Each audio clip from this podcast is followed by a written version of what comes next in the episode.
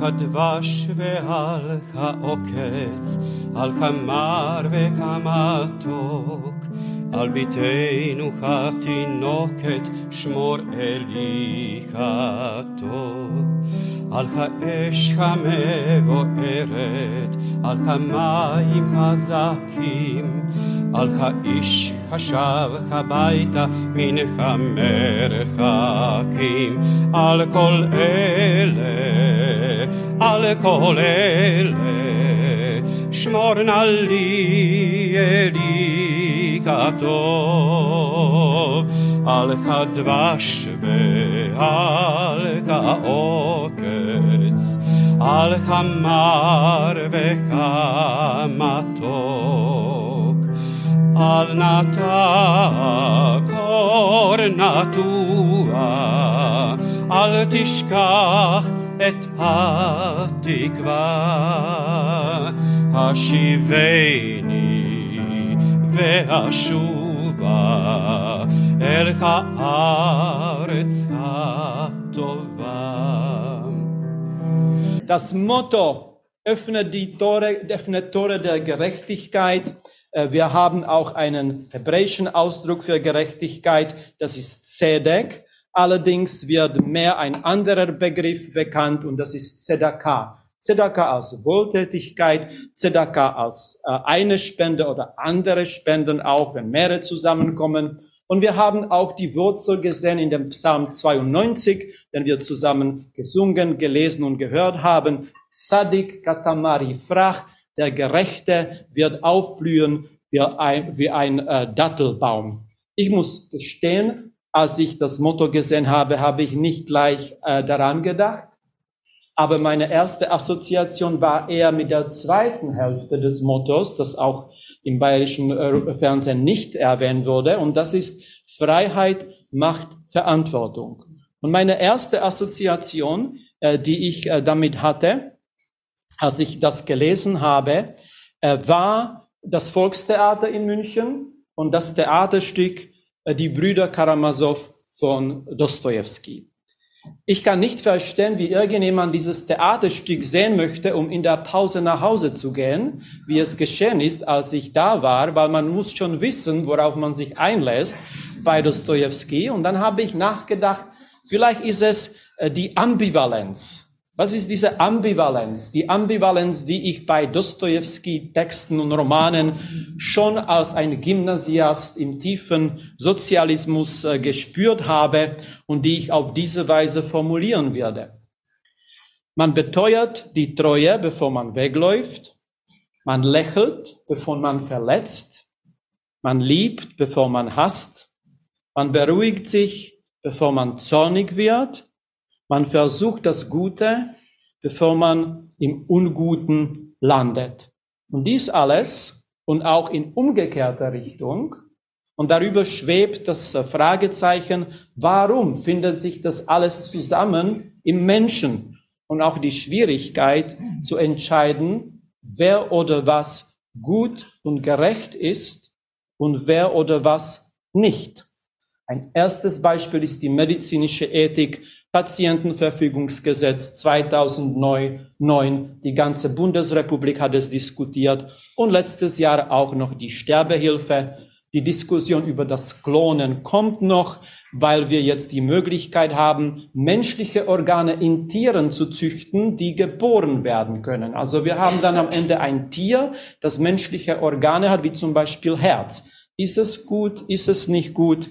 Wenn wir auch die medizinische Ethik verlassen und einen Blick in die Kultur werfen, stellen wir uns vor ein Konzert vor, bei dem Ballons in Schweineform aufsteigen, die mit einem Davidstern, jüdischen Stern, äh, bemalt sind und anschließend werden diese Ballons abgeschossen. Ich bin gespannt, ob es auch am 21. Mai in München geschieht. Es geschieht nämlich bei den Konzerten von Roger Waters äh, und äh, dem ehemaligen Sänger von Pink Floyd. Und äh, die Ambivalenz, jetzt die Zwiespältigkeit, die Zerrissenheit kommt jetzt in dieses Thema, wenn wir dann hören, Zitat, als Kultusstaatsministerin kann und will ich kein Konzert verbieten. Jetzt aber zurück zu den Brüdern Karamasow. Es geht um Ivan, dem Zweitältesten. Und wie auch schön im Programmheft steht, geschrieben von Alexander Schlutz, äh, in dem, äh, äh, in dem Programmheft für dieses Theaterstück. Ich würde es so zusammenfassen. Es gibt keine Ethik ohne den Glauben an ein Gewissen. Und jede Ethik ist schon die Religion. Denn es ist nicht die Frage der Religion, ob es Gott gibt oder nicht, sondern die Frage der Ethik, ob das Gewissen gilt oder nicht. Und auch das Gewissen in unserer Freiheit, ich glaube, dass die Haupteigenschaft der Freiheit ist die Selbstbestimmung. Wir wollen selbst bestimmen und bei der Freiheit schätzen wir es über alles, diese Selbstbestimmung. Aber wir haben eine ungeheure Lust, denke ich, haben wir eine ungeheure Lust, die Gebote und die Gesetze zu verletzen.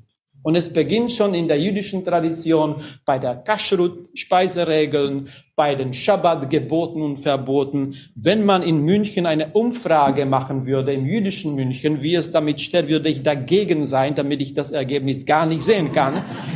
ähm, denn wir haben eine ungeheure Lust, die Gesetze und die Gebote zu verletzen. Ich habe einen Reisebericht äh, gehört, gelesen, ein wirklich treuer Reisebericht aus Aserbaidschan. Da soll es die Stadt Sumgait geben. Und als die Stadt gewachsen ist und neue Wohnungen eröffnet worden sind, hat man bei der, dort, äh, bei der Fabrik äh, am Ort Türschlösser und, und Schlüssel bestellt. Und am Ende hat man festgestellt, es sind die gleichen Türschlösser und die gleichen Schlüssel. Und damit die Kosten niedrig äh, gehalten werden, hat man sich entschieden, dass man sich nicht gegeneinander bestiehlt. Und die Polizei konnte abgeschafft werden. Ich äh, entschuldige mich bei unserem Landespolizeipräsidenten, Herr Schwal, dass ich dieses Beispiel aufgreife. Aber ich glaube auch nicht daran. Und wenn es geschehen sein sollte, dann sicher nur für eine kurze Zeit. Denn wir haben eine ungeheure Lust, die Gebote und die Gesetze zu verletzen. Und es ist darum die Korrektur, ein bisschen die Korrektur von dem Motto, nicht Freiheit macht Verantwortung, es ist eher passiv, sondern Freiheit muss zur Verantwortung führen. Und das ist auch die Ivans Argumentation, dem Ivan von den Brüdern Karamasow, wie es auch schön am Ende des Textes von Alexander Schlutz steht im Theater, in dem äh, Begleit, Begleitheft für das Theaterstück. Die Ivans Argumentation, dass Freiheit und Verantwortung menschliche Grundeigenschaften sind und dass eine individuelle Synthese der beiden zu erreichen ist. Und sie entwickelt sich gerade auf der Grenze zwischen Ethik und Religion.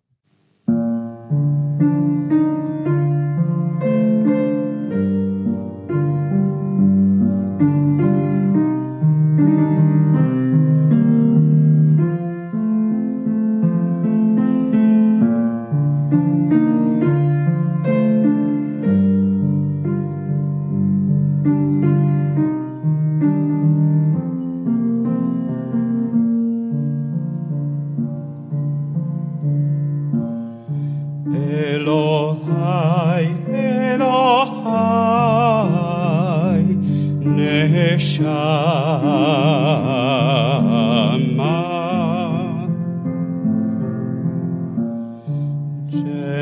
Jenatata bi tehoraki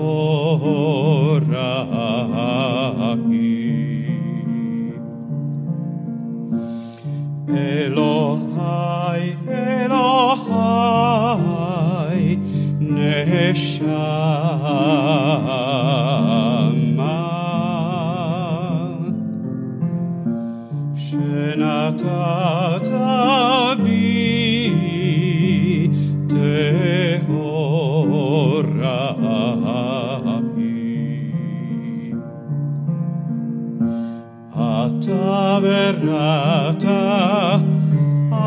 yetzarta adan efachta bi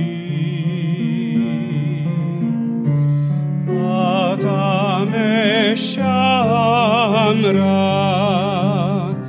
neshamra bekirbi